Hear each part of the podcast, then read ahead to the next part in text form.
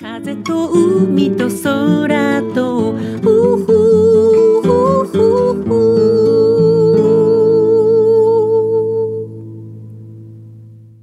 皆さんおはようございます。エポ風と海と空との時間がやってまいりました。先週は台風で大荒れの沖縄でしたね。停電した地域の方々本当にご不自由だったと思います。この時期に台風だなんてちょっと早い気がしますが、今年は自然災害に対する備えがとても必要な一年になると、お天気予報士の方もお話ししてましたね。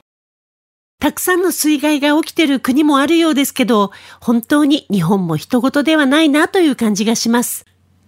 さて、話はちょっと変わりますが、先日、東洋医学の本を見てたらすごく面白いことが書いてありました。神様の神と書いて、東洋医学ではその漢字を神と呼ぶんだそうです。神というのは人間の内臓。要するに五臓を司る感情を支配する内臓感覚のこと。鍼灸医学で使われる五行。すべての内臓の芯を養うことによって健康が保たれるという考え方をするそうです。病気になると内臓の芯が病気から私たちを守ってくれるんだそうです。ということは、内臓の芯が私たちの健康に大きな役割を持っているということがわかりますね。五行学説では、肝、腎、脾、肺、腎の五行に、根、心、意、白、死と呼ばれる5つの芯が私たちの精神活動とつながっているとも書かれていました。人の5つの感情は内臓につながっているということですね。怒り、喜び、笑い、思い、悲しみ、心と体がつながっているということです。これら5行のバランスが良いと健康な状態って言えるのかもしれません。逆に言うと、その健康な精神状態を保ってくれているのが内臓ということが言えますね。あなたがありのままの自分でいられる時間。この番組では、あなたの心に吹く気持ちのいい風のような F 分の1揺らぎと、そしてあなたが100%あなた成分でいられるリラックスタイムをお届けいたします。今日の1曲目、エポで日曜はベルが鳴る前に。エポ、風と海と空と。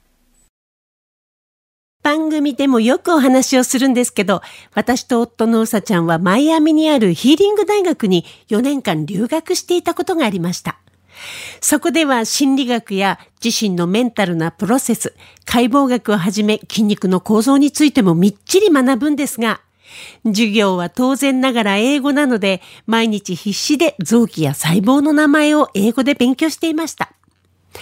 その中でも私が一番興味を持ったのが内臓と感情の関わりについてでした。クライアントが持っている内臓疾患を知ることで、その人がどんな感情を防衛的にブロックしているのか、なんとなくわかるし、話を聞くと大抵、その人が今どんなことを問題としているのかわかるので、すごく不思議でした。肝臓は怒りの臓器。腎臓は恐れの臓器。心臓は悲しみや心配事やそういう感情とも深く関わっています。悲しいことが起きたり、人の痛みを打ち明けられたりした時に、私たちはその話を聞いてすごく胸が痛んだという表現をしますよね。そして無意識に胸に手を当てます。心臓を守るような仕草をしますよね。人間関係で起きた悲しみや辛い出来事は心臓、言ってみたらハートチャクラと関わりがあるからなんでしょうね。もう一つ驚いたのは内臓には記憶があるという話でした。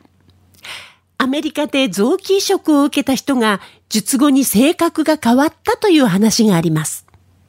それまで短期だった人が穏やかな性格だった元々の内臓の持ち主にとてもよく似たようなパーソナリティに変わったという本当のエピソードがあるそうなんです。要するに元々の持ち主だった人の内臓の記憶が移植された人に転移されたということらしいです。ということは、性格の多くは内臓の記憶によっても作られているということなんでしょうかね。これを内臓の記憶転移と呼ぶんだそうです。私たちにはまだまだ知らない世界がたくさんありますよね。内臓が感情と結びついているのであれば、パーソナリティも内臓で作られているということになるんでしょうかうん、実に面白い。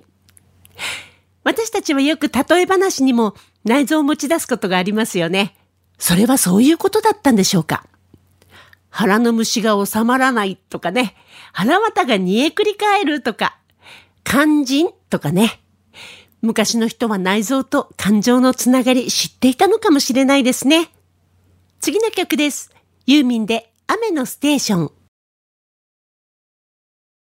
エポ、風と海と空と。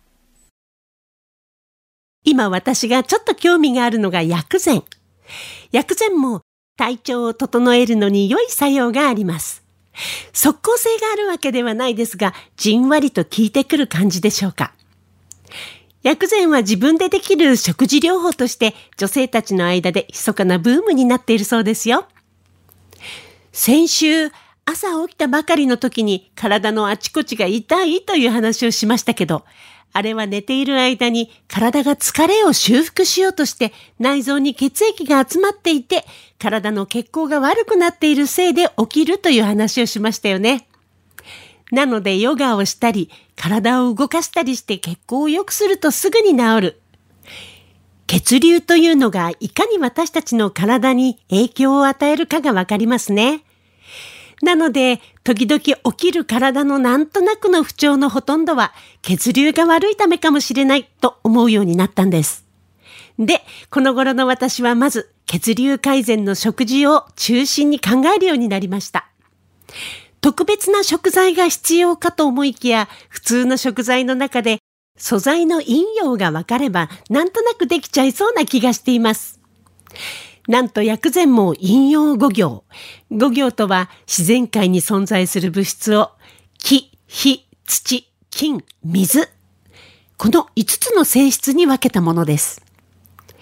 なんと酸味、苦味、甘み、辛味、塩味の5つの味もそれぞれの内臓に対応していて、その臓器に吸収されやすいんだそうです。全部つながっててそれもびっくり。どれがどうなってるのかちょっと調べてみたのでお話ししてみますね。酸味は下痢や汗を止める。精神の緊張を和らげる。肝臓の働きを促進してくれるそうですよ。朝一杯のレモンジュースが肝臓の浄化に良いというのはそういうことかもしれないですね。コーヒーなどの苦味は解熱作用、そして体の中の湿気を下げる。心の働きを促進する。血液を体中に送り出す。取りすぎると肌が乾燥したり冷えやすくなるので注意です。甘みは食欲増進、解毒作用、痙攣の改善、脾臓の働きを促進して消化吸収を助けて、不要物を体から排出してくれるらしい。取りすぎると抜け毛や骨が弱くなるとのこと。辛味成分。気の巡りを促進して発汗作用があります。肺の働きを良くする。呼吸、体の水分調節をしてくれる。取りすぎると興奮しやすくなるのと冷えやすくなる。とのこと。塩味に関して言うと、便秘や腫れ物を改善してくれる。腎臓の働きを促進、水分の代謝と貯蔵。取りすぎると血液がドロドロになる。血圧が上がるなどが起きます。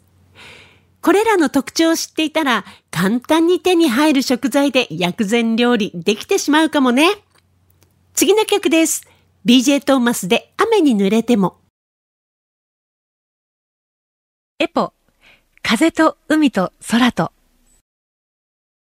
消化器系の中でも小腸の働きも重要です。腸内の細菌を整えると、心の病気が治ったり、うつ病が治ったり、あと、アレルギーの症状も改善されることが分かってきていて、米国では精神疾患の人の治療のために、便移植というのをすることがあるんだそうです。日本では発酵食品たくさん食べるのでね、小腸の働きが良い国民かもしれないですね。さあ、そろそろお時間がやってまいりました。この番組では皆さんからの質問、リクエスト、メッセージ、時に番組でリスナーの方々とシェアしたいという方のお悩み相談などなど、FM 沖縄のホームページまでどしどしお送りくださいね。今日最後の曲です。久保田咲さんで異邦人。この作品を聴きながら皆さんとはお別れとなります。お相手はエポでした。また来週風と海と空と